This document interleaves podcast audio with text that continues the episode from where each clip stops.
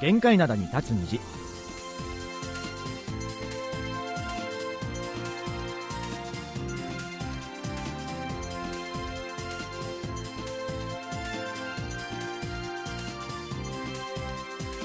リスナーの皆さん、あにゃわせよ。木曜日の限界灘に立つ虹、金虹のトムジェリーのトム、イジンヒョンです。ジェリー武田博光ですもう12月ですよ。はいです早いねですね。早い、うんあ12月といえば、うちの末っ子、マンネ、12月生まれでね、もうすぐ1歳なんですよ。う。ん。で、あの、もうすぐ1歳ということもあって、最近はなんかどっか、あの、外でご飯とかも食べるときに連れて行ったりしてるんですけども。でもほら前さ車買うって言ってたじゃん,、うんうんやっぱ5人家族だとなかなかこの今今はまだねちっちゃいから大丈夫ですけど、これ4人じゃない？普通車って、うんうんうんうんだから車買うとか言ってたけど車買ったの？買った買った。おすごいね。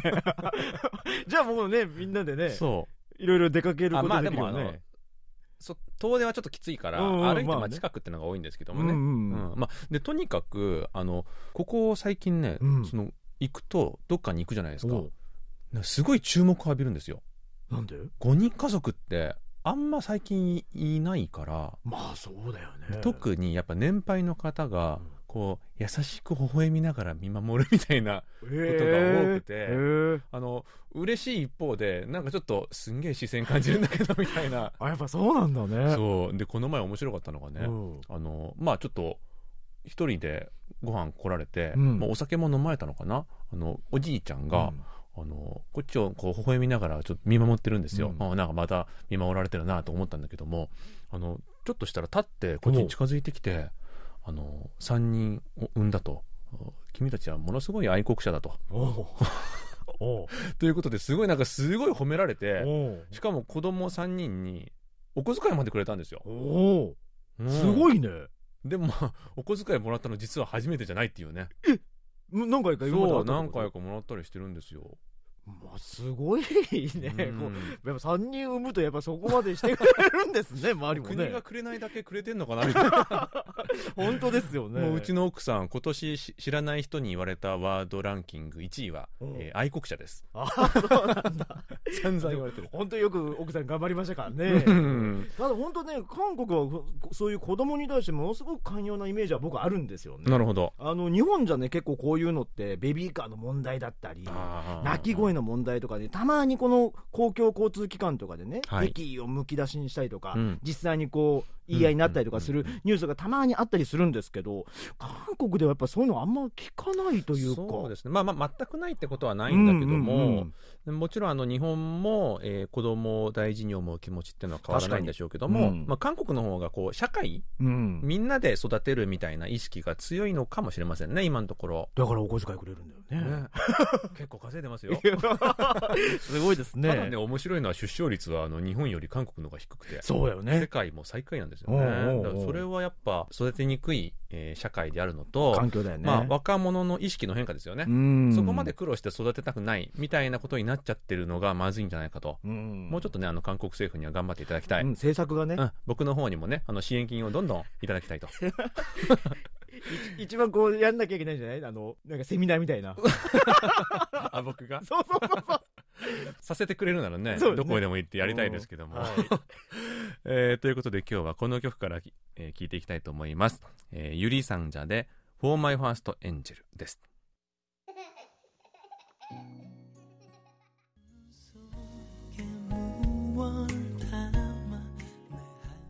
はい、えーゆりさんじゃの「For My First Angel」をお聴きいただきました、はいあのーイントロの赤ちゃんの泣き声とか、ね。タイトルからも分かるように、まあ、自分のもとに生まれてきた子供に感謝する曲ですね、はい。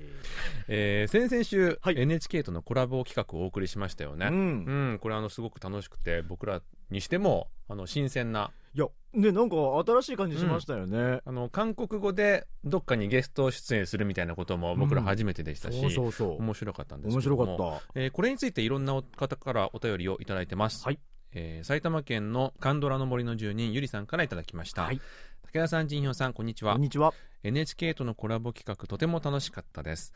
ポッドキャストで聞かせていただいたのですが、東京からご出演されたのが、シン・ウィスさんでびっくりしました。うんここ3年ほど NHKE テレの韓国語学習番組を見ているのですが、スキットに登場されていて、私にとってはとても馴染みのある方だったからです、うん。日本語を話されているのを初めて聞きました。ああそうなんですね。なるほど、うん。あやっぱあの NHK では韓国語で話されるからね。そうだよね。えーウィスさんはスケスキットでもコスプレしたりみんなが大笑いしてしまうような動きをしたりとにかく楽しいんですが今回の企画でもとっても面白かったです、うん。花カフェの方でのコラボはメッセージをお送りしている今日、えー放送されるらしいのでそちらも楽しみです、そして今回新たな観光スポットとして紹介されていた青瓦台チョンアで、えーウィスさんがおっしゃっていたように韓国ドラマにたくさん出てきます、うん。一番印象的なのはサバイバー60日間の大統領です。このドラマが好きな私としては本当に行ってみたい場所です、えー今では文字で青瓦台って目に入ると青瓦台ではなくチョンワデってちゃんと頭の中で変換されます、はいえーもしかしたら今の大統領の在任中だけかもしれませんので早く行かないとですね。武田さんおすすめの市場の方も行ってみたいです。楽しい企画ありがとうございました。といただきます。はいありがとうございます。ありがとうございます。嬉しいですね、うん、やっぱあのウィスさんは韓国語を日本で学習されてる方にとってはかなり近い存在なのかななんていうふうには。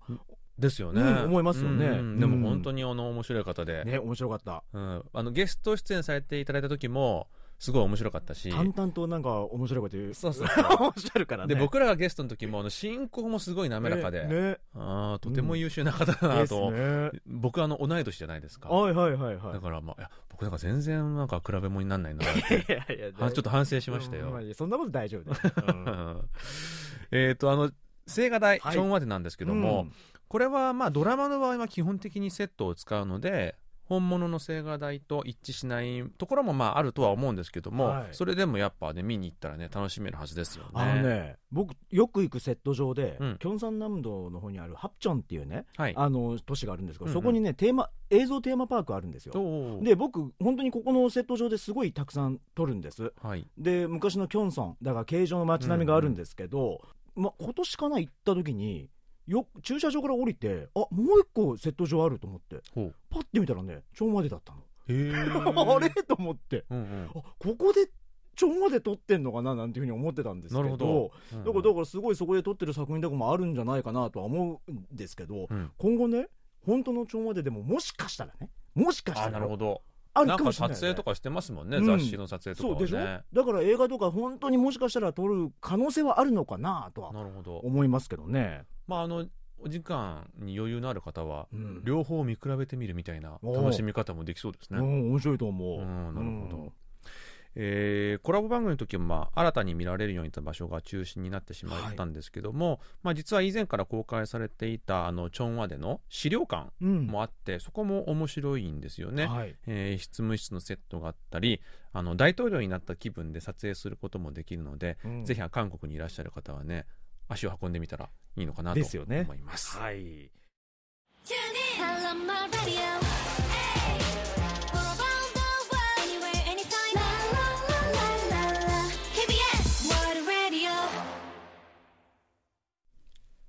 韓国の本と映画であなたの人生をもっと豊かに。成川綾の優雅なソウル生活。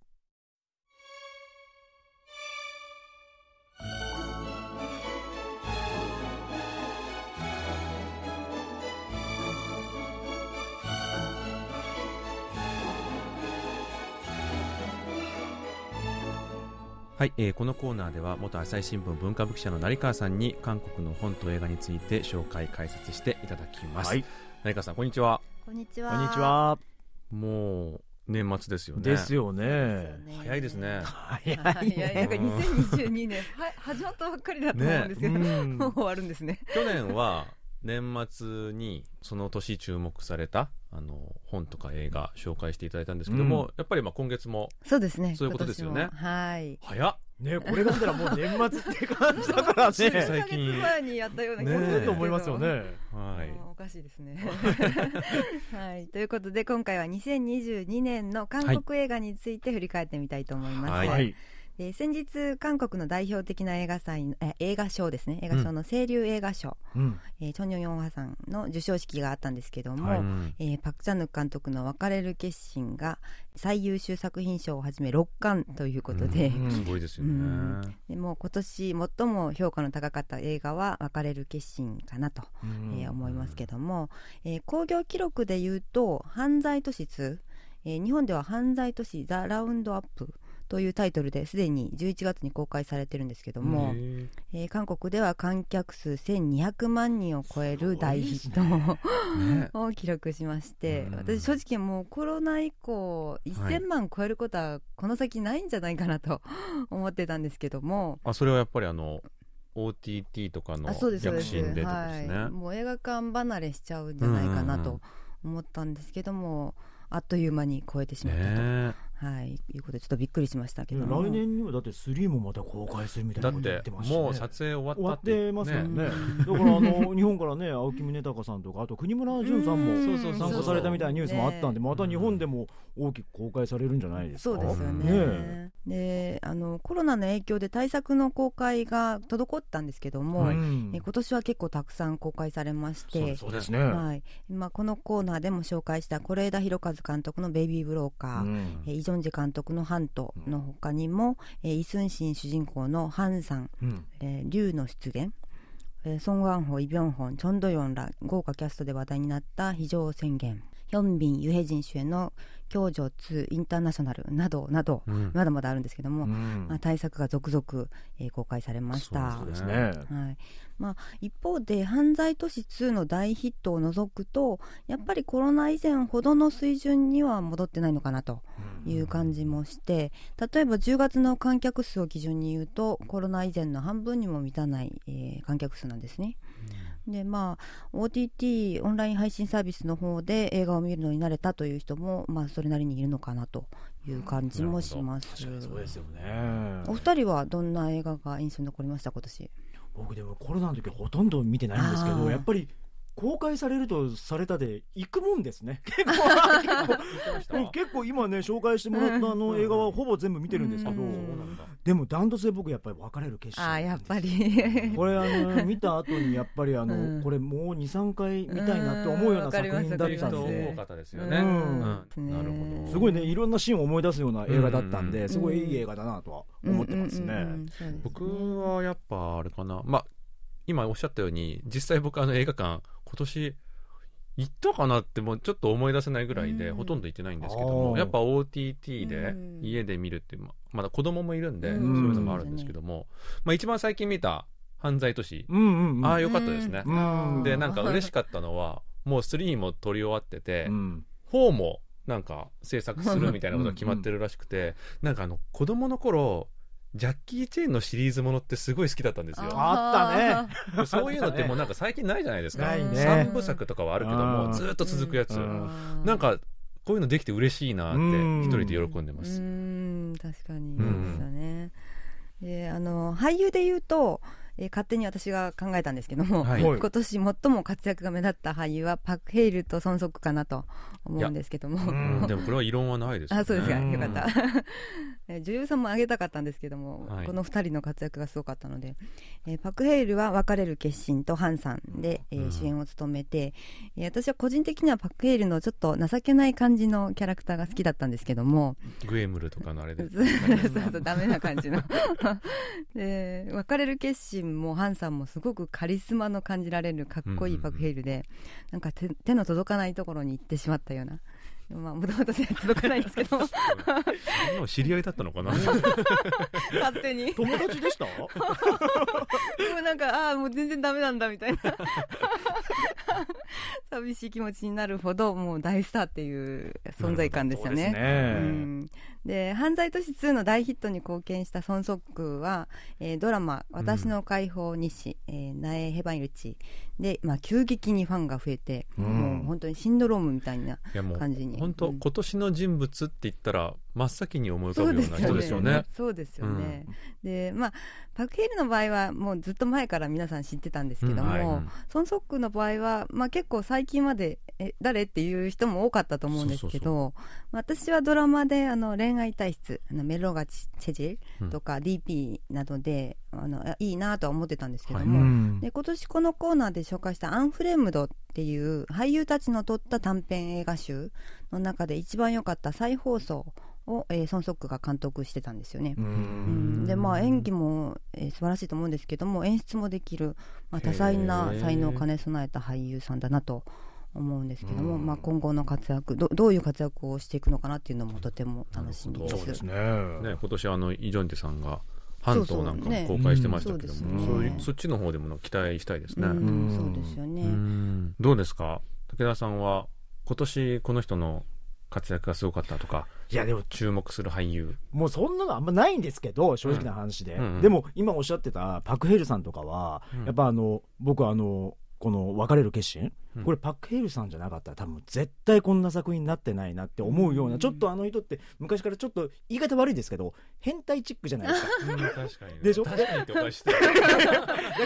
からそれがすごくいい味がだんだん出てこられたななんていうふうに思いながら、うん。すごいあの作品にも合ってるしっていう感じはしましたしあとソン・ソックさん今おっしゃってたのもこれ二十数年ぶりにドラマのあのチェ・ミンシクさんあそうそうカジノ、ね、カジノでも出ててらっしゃるから、そうそうそう。本当にホットな俳優さんなんだな、そなんていう。なんかこの間テレビで話してたんですけど、はい。なんか自分は多作を目標にしてるって言ってて結構あの売れるとちょっと休んだりする人多いじゃないですか、うん。CM だけ出たりとか、うんうん。多作も出る出れるだけ出るみたいな。いいですよね。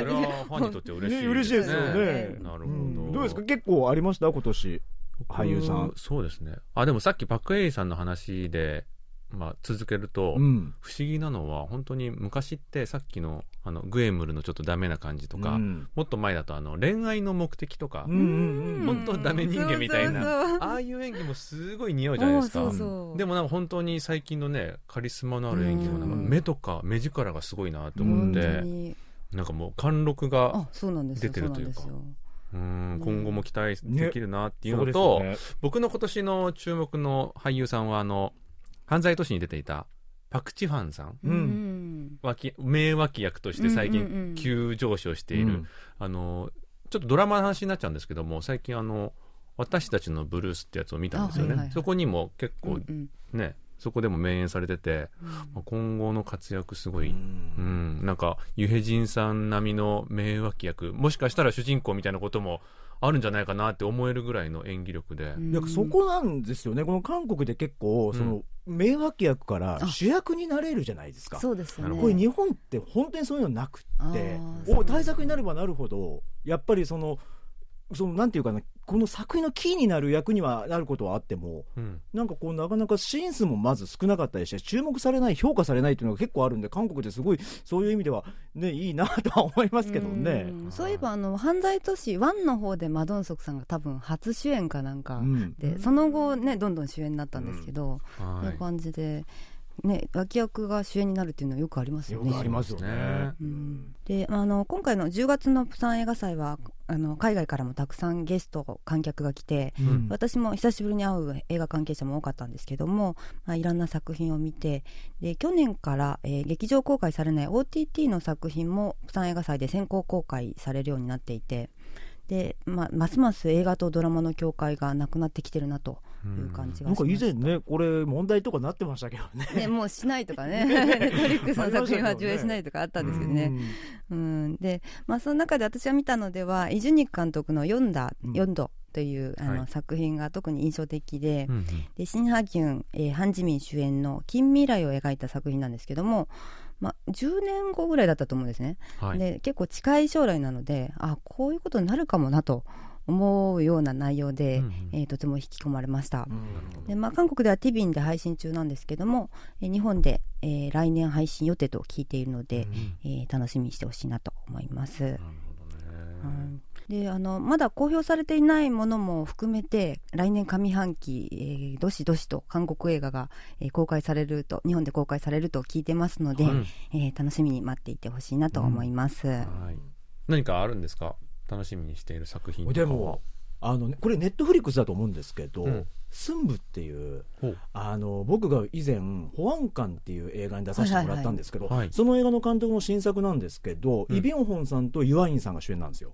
でこの2人の主演の映画って今まで多分俺見たことなくて、うん。見たことないけどどっちも悪が強いから 大丈夫かなって感じも。暑いから、パンって走ってるか、もってなるかどっちかなんですけど、でも面白そうだな、なんていうふうに思ってたりはしてますね。あと、リュースマン監督の新作も出ますしね。そうですね。ねえ。うん。来年もね期待ですね、うん。僕はやっぱりあの犯罪都市を もうなんかね年取っちゃったのかな？なんか考える映画がもともと好きなんですけども、うんまあ、スカッとするし何も考えなくてもいいしいいですよあねーエンターテインメントって感じしますか？らね。またあのうん先ほど冒頭お話ありましたけどもあの日本の俳優の皆さんも出演されるので、うんうんうんうんまあ、楽しみですよね。ですよね。はいということで今日は2022年の韓国映画を振り返っていただきました。成川さんどうもありがとうございました。ありがとうございました。続いてのコーナーは応答せよ過去のこの日。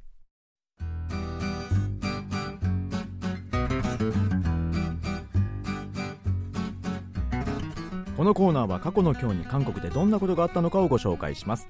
それでは早速過去の12月8日にタイムスリップしてみましょ今から45年前のことです。1977年12月8日14年ぶりに米のマッコリが販売されるようになりました。この日韓国の飲み屋にはマッコリを求める人々で長蛇の列ができ伝統的なマッコリの復活を喜んだと伝えられています。韓国の文化をよくご存知のリスナーさんはマッコリが米から作られていることもご存知のはずでしょう。しかし昔から今までずっと米だけで作られていたわけではありません。その昔韓国産の米で国内の米需要をすべてカバーできなかったため一時的に米100%のマッコリの生産を禁じていたのです。1963年3月1日からマッコリの原料として米を使用することが禁じられその翌年には白米を20%まで使っていいことにはなりましたがこの米マッコリ禁止措置は結局14年も続くことになりました。ところが1975年に米の自給率が100%を超え1977年には米が豊作だったこともあって自給率が113%にまで成長。そこで米の使用を解禁し米マッコリが復活したのです。はい。はい、今日はマッコリ、まあ、米マッコリうん、の話なんですけど、はい。これね僕なんとなくは聞いたことあったんですけど、うんうんうん。77年なんですね。結構前ですよね。でも僕が生あれるも最近っちゃ最近か。なの4年ぐらい前だから、うんうん。あそれまではじゃあ米100%ではなかったのかなってすごいびっくりだなとは思うんですけど、はい、これ禁止されていた時はじゃあ何でできてたの？これ。これははい。やっぱあの小麦粉ですよ。小麦粉がえー代用されていたと、まあ、その頃はなんかこう国で小麦粉を食べなさいって押してる感じの時代だったみたいでなるほど。あの食品衛生法に無ミールこれはあの米のない日と書くんですけども、はい。そういうものもあってですね水曜日と土曜日は食堂などで白米のご飯を出すことができなかったらしいんですよね。へえ、うん、であと家庭でも一応100%白米のご飯は禁止ってことになっていたんですよ。禁止なんだねそうだからあの雑穀を混ぜて炊かなきゃいけないっていう決まりになっててだからあの学校でお弁当の中身チェックがあって、うん。白米だけのご飯を持っていくと怒られたみたいな話もあるんですよね。そんな時代があったっていうか今はね本当白米だと糖質が多いとか言って雑穀米食べる人も、うですよ。多いですし僕も本当雑穀米にしてる時もあるんですよ。うん。でも今はねこれ何もしなくても米の消費量なんてね減少していってるんですけどね、うんあの韓国ではねそれが結構なんか深刻な問題にもなってるんですよね。うんあの消費量が毎年過去最小を更新していてですねうん。うんもうあまりに余ってるんですよ。お米が、うん。はい。それであの政府が買い取って備蓄に回したり、まあ、あの余った分で何か使おうよということで米のケーキとか米のパンを作ろうみたいな、うん。えー取り組みもされているんですけどもそれでも供給が、えー過剰なのかお米の値段が去年からあの急落していてですね農家の皆さんにとっては切ない感じになってるんですよね。うん。でやっぱあの健康とかで白米良くないよねみたいな風潮もあるしそうですね。ダイエットとかでねか。そもそもあの炭水化物取らないみたいな人も増えてるじゃないですか,、はい。だからやっぱそういうものもね追い風になってるんでしょうね。いやそうでしょうね、うん。じゃあこれちょっと今日言ってくれたねこの米マッコリをね、うん。みんなでね一生懸命飲むことから始めようかなっていう。あ農家の皆さんのために。もうフラフラになってこのスタジオ入ってこれないよ。本当に。我々今日からあの水代わりにマッコリをいただくということで。すごいよね。ね。次から来週からベロベロかもしれませんね。そうですね。は、はい。い、えーそれではここで一曲聴いていきましょう。ヤニウンでマッコリ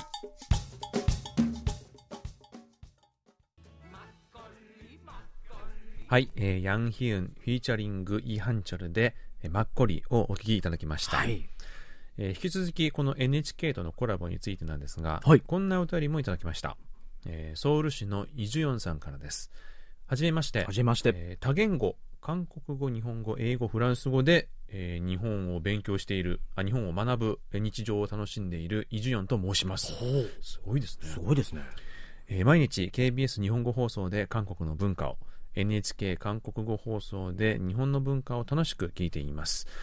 11月24日の限界灘に立つ虹、ソウル東京スペシャルに感動しました。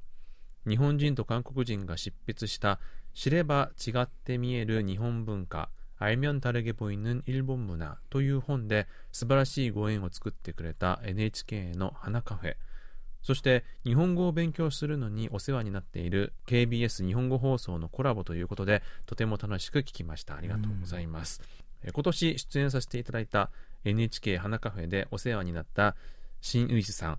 えー、佐賀山美奈子さんにも限界灘に立つ虹の動画でお会いできてとても嬉しくなりました。といただきました。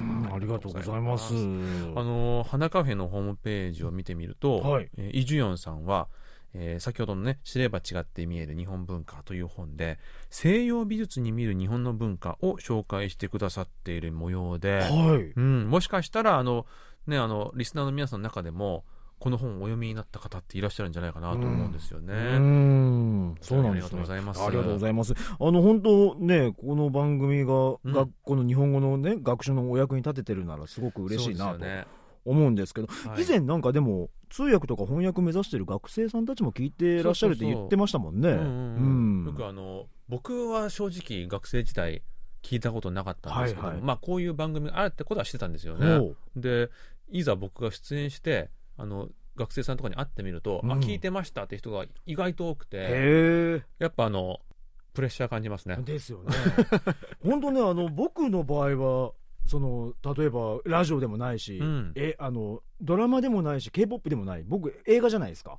入ったのが映画なんで最初に覚えたのが悪口から覚えてしまって、ね、あれなんですけどでもそこから入って韓国にもう13年以上住んでますんで、うん。まあ本当いろんな入り口があっていいなとは思いますけどね。そうん。はい。あとですね韓国語でもお便りをいただいたんですけれども、日本語にしてお伝えさせていただきます、キム・ハンスさんからいただきました KBS 日本語放送と NHK 韓国語放送のアナウンサーが出演した特別番組を聞きました。KBS では韓国の新名所青瓦台や万ン市場を紹介してくれました。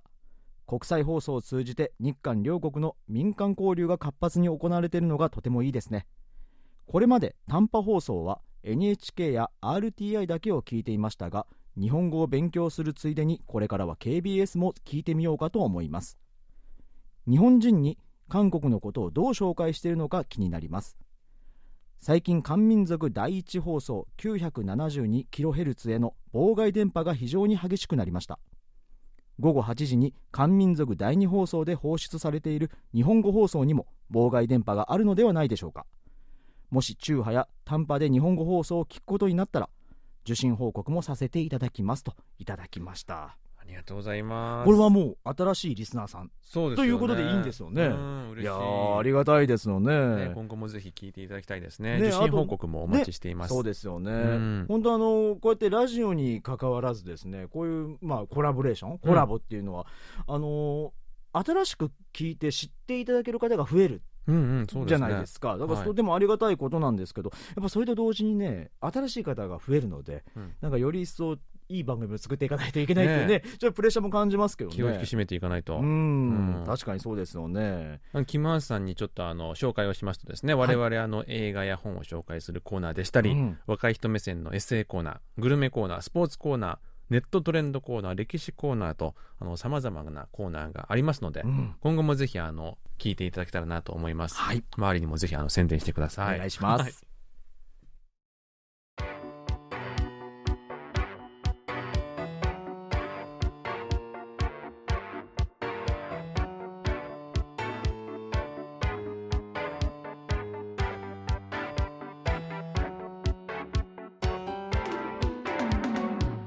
さて続いてのコーナーは2030青春エッセイ。2030青春エッセイはチョン・ユソンさんとアン・ミーさんが韓国の今を生きる20代30代女性として日常の小さな発見を個人的な観点から綴ったエッセイをもとにトークをしていくコーナーです、はい。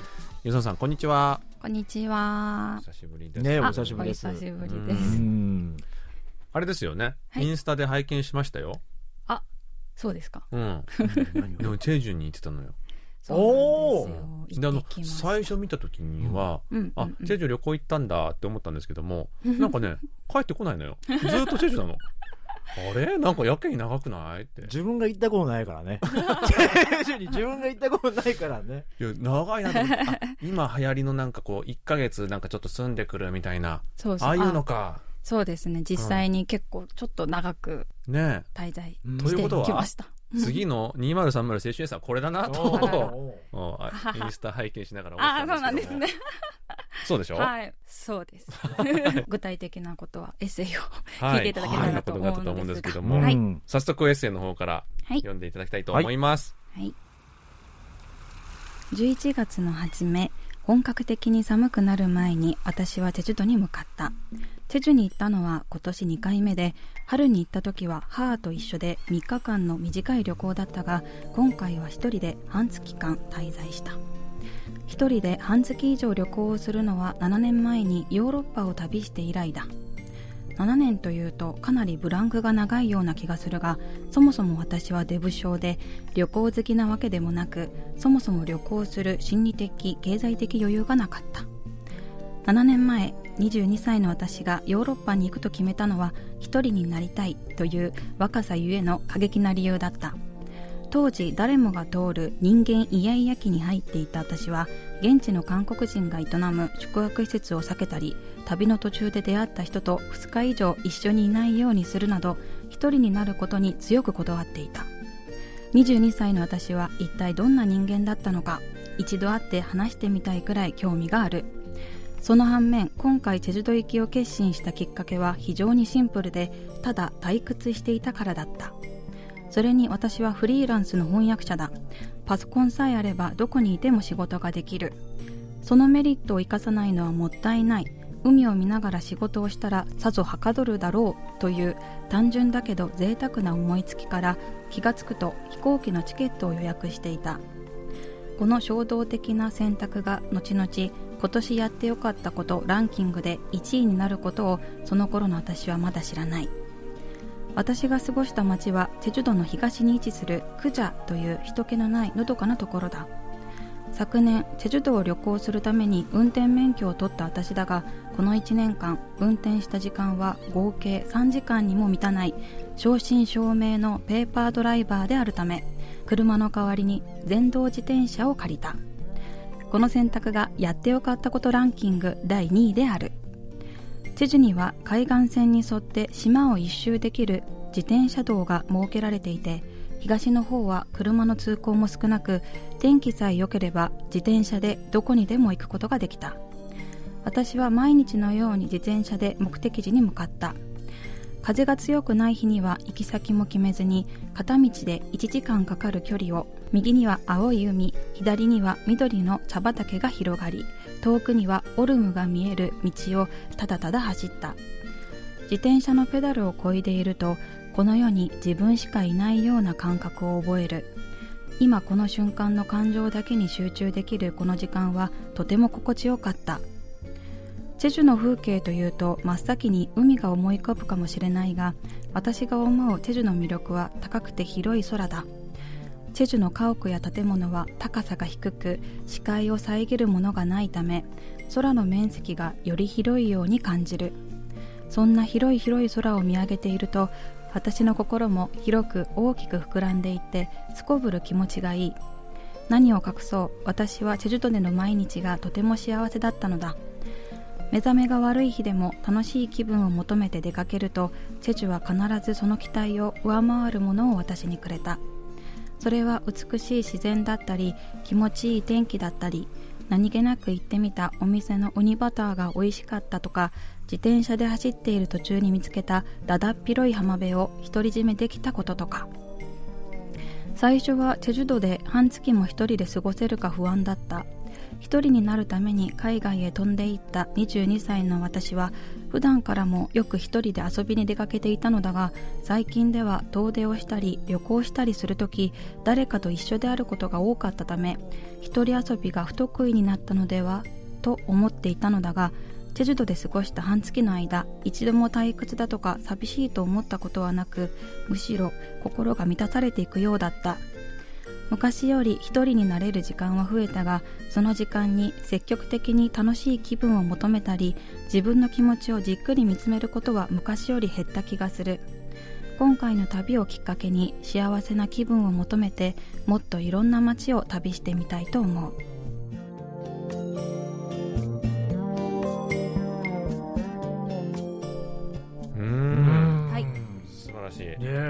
あのーやっぱあの自転車の下りなんかはさん？チェジュの風景がこう浮かぶよね。行ったことないじゃん。写真で見たから？あえのほらうん。言ったじゃない？僕あの私たちのブルースこと最近見たばっかって。ああ,、うん、ああそこはあのチェジュだからね。あなるほどなるほどなるほど。いや月間行かれてたんですね。そう、ね。半月もいたからですね。なかなかなんか、一ペなんかいろいろ思うところ、まあ、あの、特別なエピソードとか、オチのある話はないんですけれども、まあ、個人的にいろいろ思うところがたくさんあったので、エッセイ1ページにまとめるのが結構ね、今回難しくて、うんうん。まあまあ、でも、チェジュ島の魅力がちゃんと伝わったらいいなとは思うんですけれどもね。いやでも今回特になんかエッセイ濃厚だなっていうのは感じましたよね、うん。あ、そうですね。か。結構もっと書こうと思えばいくらでもな書けるんだろうなみたいなことは。そうですね。うんはいはい。伝わりましたけども。あ、そうですか。はいはいではい。もまたそれがリアルだったりしますからね。そのん。なんか何かが起こるっていうことがうんうんうん。全てじゃないというか、うん。何も起こらないことがリアルだったりもするのでこうやってね、なんか何気なく行ってみたお店が良かったとか。うん。はいはいはい。っていうのがすごいリアルだななんて思いながら聞いてましたけどね。そうですか。ウニバターね、ウニバタ。ウニバタ。気になったね。ーね美味しそうだよね。ー。めちゃくちゃ美味しかったです。あ、一番美味しかった。なるほど。いや、知ってます、知ってましたか？ウニバター知らない。何？どっちも生なんだよね。あの、バターなんですけど、ウニが入ってるの？そう、ウニが入っていて、すごい、なんだろうな、なんか表現できないんですけど、なかなか、めちゃくちゃ美味しかったっていう。えウニバタ、ーいや、語彙力が。だけを食べるんですか？や例えばパン。ご飯とかパンに塗るんですよフランスンパンに塗はいはい。塗られていて、あれ、なんだろうこれと思って聞いてみたら、あ、ウニバターですって言われたので。うまそう。あ、日本にはなんか通販で売ってるようなので、皆さん、ぜひぜひ、はいはい、食べてみてください。リスナーの皆さん。うん今日はねやっぱもうウニバター印象的だったので、うん。ウニバターについてちょっと語りまいしたやいやいや、もう。そんな詳しくないでしょ、ウニいやいやいについて。誰か専門家いるここにウニも。はい。うんうんいやでも一人旅うん一人旅はだから7年ぶりで今回が2回目、あはい二回目ですねう。んはい。あやっぱもううん。違う違うんでしょうね7年ぶりの一人旅だと感じるものもあ、そうですね。22歳の頃は結構なんか、いや、うん、まあ暗いっていうか。ね ね、と人間いやいや怖っと思ってね。でしょ私も、あ、今回、あの、チェジュ島に行くときに22歳の頃に書いた日記を持っていて、読んでみたんですよね。えー、いいじゃん、はいそうそう、比べてみようと思って、うん今の感情と。めっちゃトゲトゲしくて、何、何があったのこの人って思うほど、ちょっと面白かったですね。うんうんうん。まあまあ、今回私は2回目ということなんですけれども。の海をうん前にしてね、あの頃の自分とあ、そうそう。対応してきたわけねうん今はちょっと余裕がね、やっぱり丸うんく、人が丸くなって、もっとはい、純粋にね、旅を楽しめたのではないかと思います。なるほど。うん、あはい。と国内でね、あとしかも自転車とかもね、すごいいいですよね。そうですね。そうそう癒されましたね、うん。心が。うん。どうですか？ジェリーさんあります？一人旅。俺、本当あの、日本にいた時は、まあ、日本の国内、韓国でも韓国国内、あとうん。ちっちゃい頃から結構うちの家族は旅行が好きだったので旅行自体はめちゃくちゃ多いのよ。ううんうんうん。でも一人旅って行ったことなくて、それはなんか一人が寂しいとかそういうのじゃなくて、ただただ本当に自分で機会を作らなかっただけはいだなとなるほど思ってるんです。で、唯一、これ一人旅って言っていいのかなと思うのが、うん。あの、撮影で上海に行って、うん。で、すべての撮影終わったんですよ。うん。終わって飛行機のチケット僕も、ちょっと上海初めて来たから、1日か2日ぐらい伸ばして、うん。自分で。で、現地でホテル取って。うんで、それで1日2日ふ一人でブラブラ歩いたのは、すごく楽しかった思い出がある。あでも一人旅っちゃ一人旅ですよね。そうですだからね。、日本でも韓国でもう、ん。どっちとも、こう、語学ができるじゃない。はい、うん。で中国語できないじゃない。うん。うん。うん。うんそれがすっごい楽しかった。ああ、わかる気がします。はいでしょ？はいはいはいあはい。の食堂とか行ってもう通じないから、メニューのとこまで行って これこれこれとか言うのがすごい楽しかった。あでもそういうの思い出になりますよね。あ確かに確かに。ある？結構一人僕旅ないんですよ。も そうなんですうね。僕は別になんか一人嫌とかいうタイプではないんだけどうんも、まあだからあのあそんなに旅行たくさん行く方ではないので、まあ旅行行くならどうせなら誰かと一緒にみたいな感じでかな、うん。ーそうなんですね。へえ。まあチェジュ島も行ったことないですからね。そこまで。ねまあ今更ねちょっと奥さんに俺一人旅行ってくるんだけどマジしばかれますよ。大丈夫ってなっちゃうよね。子供の面倒誰が見んだよみたいな。ただあの長旅で言えばあの僕も20代のまあ半ばぐらいかな、うんうんあのバックパッカーうん。で、うん。えータイとカンボジアをまあ3週間ぐらい。えそれ一人じゃないんだ。そういう一人じゃなくてあの僕日本の仲いい友達と現地で会ってえ3週間旅したんですよ、うんうん。でその時自分たちも僕はあの大学院入学前、えー僕の友達あのえー東京で働いててもうや仕事辞めて、うん。地元あの名古屋に帰るってことで、あのなんか自分探しの旅しようぜみたいな感じでまあ20代っぽいね。うん行ったんですよ。もう遊んでばっかね。それが自分探しだ。全然探してない 帰りの日にさあれ？自分探しってどうなったんだっけ？みたいな。う。んまあそんなもんよね。まあそんなもんですよね。うんどうですか？今後はまたあのユソンさんもこんなとこ旅してみたいとか、また一人旅とか計画あるんですか？いや、私前から実はアイスランドに行ってみたいな。あってなんか思ってたんですよ。一人旅の感じする、うんなんか、なんか、なんかのエッセイとかで、うん。まあ人口密度がね、すごい、なんか低い、まはいはい。あスカスカの、うんあの、島ということで行きたいなって思ったんですけど、今回チェジュ島に行ってみて、いや、別にアイスランドまで行かなくても、うんうん。チェジュ島も結構、まあ人気が少なかったし、うんうんうん。まあ、静かにのどかに暮らしたいなっていう人には結構おすすめなのでいやそんなに遠くまで行く必要ないかなと、う。今回思いましたね。いやでも大自然アイスランドの大自然は一度見てみたいなとそう思います、まあでもあれですよね。さっきあの武田さんおっしゃったように言葉が通じない楽しみっていうのがあるじゃないですか。そうね。コミュニケーションあの言葉通じないながらのこのコミュニケーションでちょっとほっこりするみたいな、そうそうそうそういうのをは味わうななら、まあ、ちょっとまあチェジュではちょっと言葉通じちゃうから、確かにそうですね、うん。ちょっと海外に出たらってジェジュにいらっしゃる外国人の方と喋ることぐらいしかできないからね。そうね。確かにね、もしかしたらペラペラかもしれないですね。あーまあまあ。こんにちはとか言ってねよくあるよねそれどうですか。はいはい武田さん何かあります？いやでもさっきあの一人でヨーロッパ行かれたって僕もヨーロッパは旅行行ったことあるんですけど一人でってなるとやっぱヨーロッパあたりやっぱいいなって思っちゃうところはあります。いやいいですやっぱあの街とかも綺麗ですもんね。だからスコットランドとかうん。あとはいスペインとかポルトガルとかも一回は行ってみたいなと思ってるので一人旅で行きたいななんていう思うのとあとアジアだとやっぱりインドかな、うん。あーインドです、はい、なんかあうのもうちょっと年取ったら多分インド僕きついと思うので。確かに。うん。はいはいはいはいでなんか一人なんかみんなで行くっていう場所でもないし。そうですね。そうんだから一人だとやっぱりインドぐらいなら今だったらまだ行きたいなっていう感じはしますけどね、うん。どう、んまずはチェジュ島から行った方がいい。まずまず僕はチェジュからですね。行った方がいいですね。まあ多分一人では行けないけどもうん。一人で行くとしたらまああの30年後ぐらいかな。ああ、そっか。まあそうまですよね。ずあの僕はあのチェジュから行くことにしました塩かけに行くんじゃないですか 療養。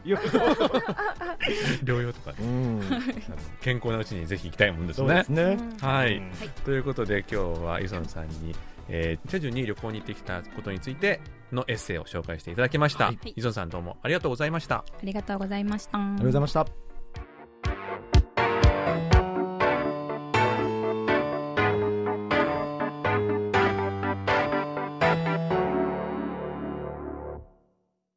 そろそろお別れの時間が近づいてまいりました。木曜日の限界灘に立つ虹金日ではリスナーの皆様からのお便りをお待ちしております。宛先は japanese.kbs.co.kr ですどんなことでも構いませんのでどしどしお送りください。それでは来週も木曜日にお会いしましょう。木曜日の限界などに立つ虹金日の相手はトムジェリートムイジンヒョンとジェリー武田博光でした。皆さんアニョイゲセよ